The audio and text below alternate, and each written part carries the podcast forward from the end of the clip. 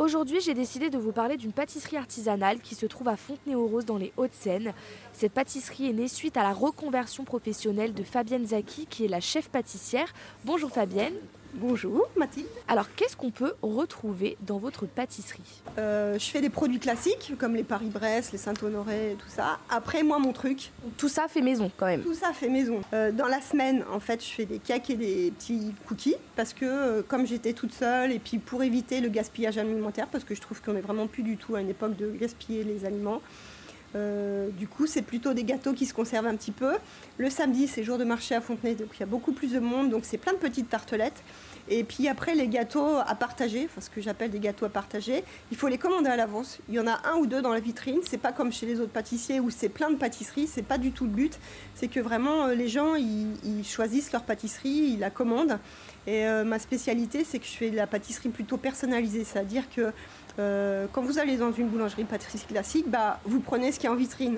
Et euh, moi, en fait, je crée un gâteau. Les gens, ils veulent du croquant, euh, du praliné, de la noisette, du, enfin, euh, du. C'est de la création personnalisée. Et moi, mon truc, c'est vraiment la création. Ça reste à travers mon ancien métier et celui que j'ai actuellement, c'est la création. Et d'ailleurs, j'ai gagné un concours là tout récemment où je suis très contente parce que euh, la création d'un gâteau euh, est enfin remarquée et ça c'est chouette. Ça c'était la cinquième édition. Du coup sur cinq éditions j'ai quand même été nominée trois fois. Donc j'ai été première, deuxième et troisième. Donc c'est quand même exceptionnel.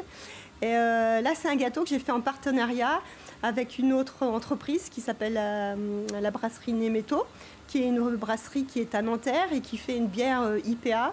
au poivre de Timut. Et du coup,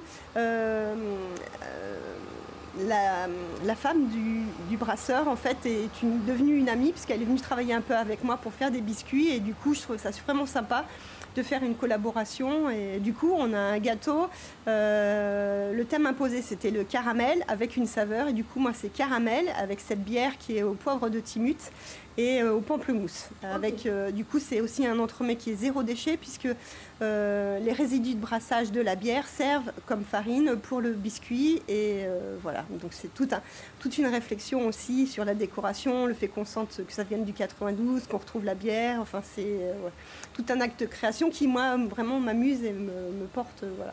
Et là, cette année, ça a vraiment été récompensé puisque je suis première. J'ai vu sur votre pancarte, vous utilisez que des produits locaux. Expliquez-moi un peu. Euh. Alors, euh, moi, j'essaye d'utiliser des produits déjà français, des produits locaux et des produits de saison. C'est-à-dire que moi, je ne vais pas faire un fraisier euh, en plein mois de décembre parce que je trouve ça pas logique à le fait de ne pas avoir de, faire de perte alimentaire, d'aller chercher un produit qui vient du Pérou. Il faut être logique après. Et euh, du coup, euh, j'essaie que ce soit plutôt de l'économie euh, circulaire et, après, il y a certaines choses, c'est compliqué. Hein. Le pamplemousse, il vient de Corse ou, d'Afrique du Sud. Mais bon, après, il y a. J'essaye au maximum. Tout n'est pas forcément évident ni facile, mais j'essaye au maximum.